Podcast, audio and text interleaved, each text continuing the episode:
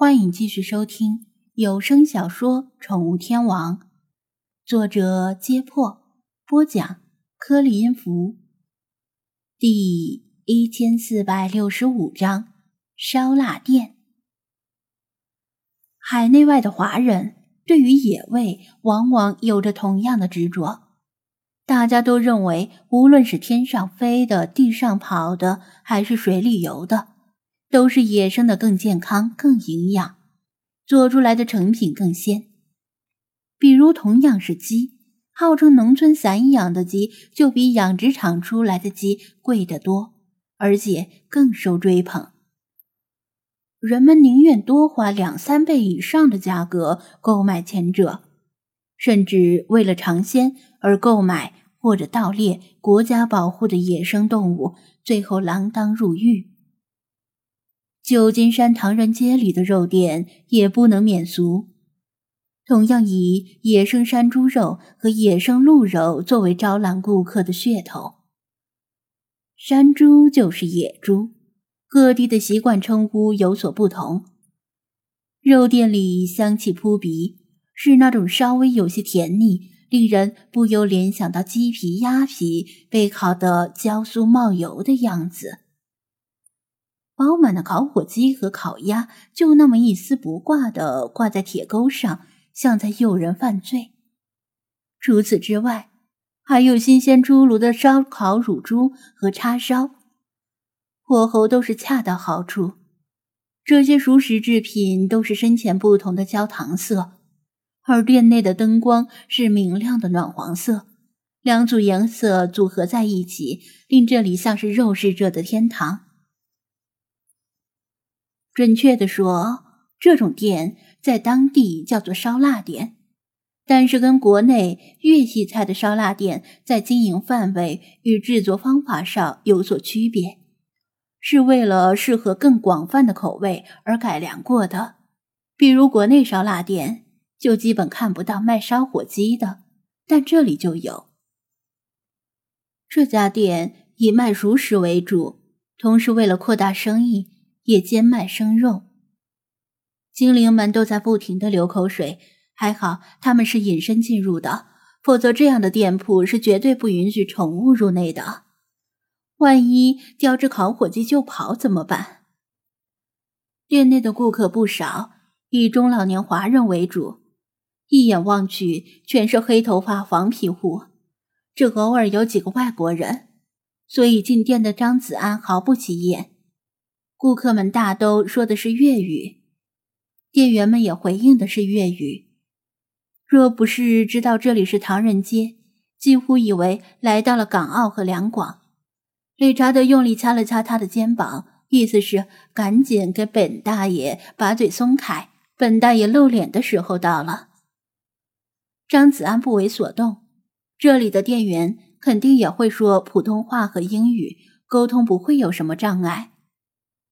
其他精灵都为各种熟食目眩神迷，只有雪狮子把脸贴在了冷藏柜的玻璃上，对着玻璃里的各种生肉不停的吞口水。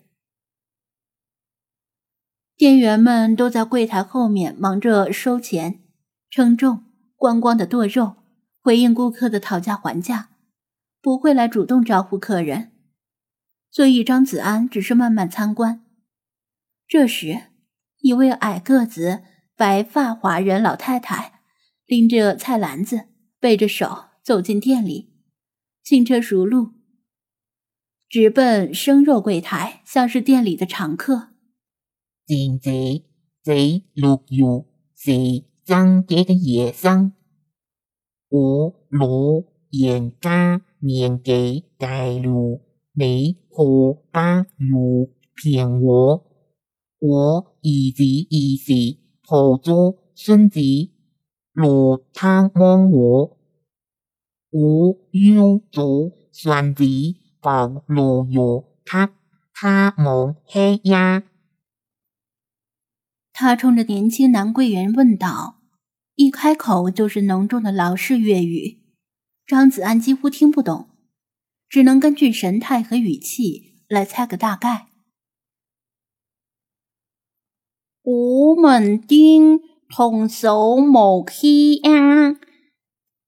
你也是奉天的老祖公了，人王三八卦，放三八，有心多少？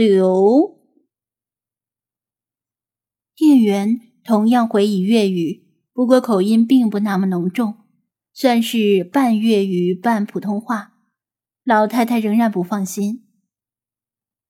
是十幺路啊，你要給我寫清楚一點，是巴士梅花路，只要梅花路的要才最正步，你們不要拿路路美路的路來糊弄我啊！北美地区称呼为麋鹿的鹿，并不是中国那种特有的珍稀动物，真正的名字是马鹿，只不过经常被混着叫，大家都习惯了。反正在美国比较迷路的都是这种鹿，甚至还有一项重要的汽车行驶安全标准，叫做麋鹿测试。梅花鹿原产于东亚。不过，美国也引进了梅花鹿，由于环境适宜，数量还不少。除了作为肉食之外，梅花鹿的鹿茸还大量出口到韩国，是韩国人非常喜欢的商品。其他鹿的鹿茸并不像梅花鹿的鹿茸那么值钱。至于梅花鹿的肉，尽管没有科学依据，但老辈子的华人只青睐梅花鹿的肉。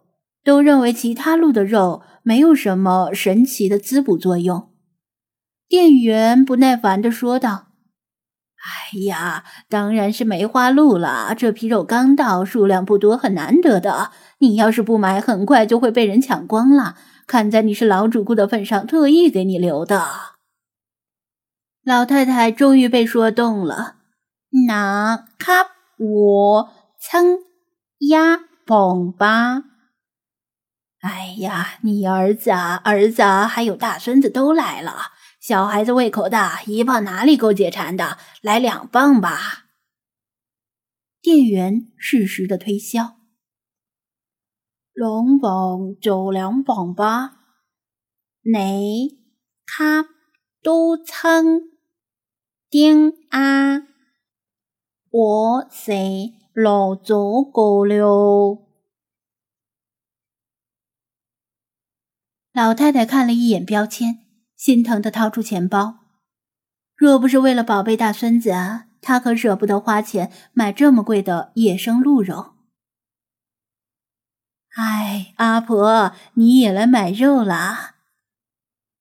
又有一个华人推门而入，这是位四五十岁的中年妇女，打扮比较时尚，手指戴着显眼的金戒指，头发经过了挑染，皮肤保养的不错。是啊是啊，我儿子是带着孙子来好望我，我要下垂开他们做好黑的。老太太喜滋滋的说道，恨不得把儿子儿媳来看望自己这件事儿告诉每个人。两人似乎是以前认识的熟人，碰到一起后有拉不完的家常。店员跟各色各样的顾客都打过交道，知道像这样精明吝啬的老太太最不好对付。如果不当着她的面给她称肉，他可能怀疑缺斤短两，或者嫌割的肉部位不好什么的，很麻烦。于是先去招呼其他顾客。中年女人看了一眼旁边的冷藏柜，劝道。阿婆，你年纪也不小了，该保重身体。干脆买现成的烤火鸡、烤乳猪回去得了，别折腾了。老太太笑着摆手：“哎呀，我那得孙子把黑粉、黑火鸡和乳猪最系分我做的选择暴露肉，每次都能多吃两碗饭。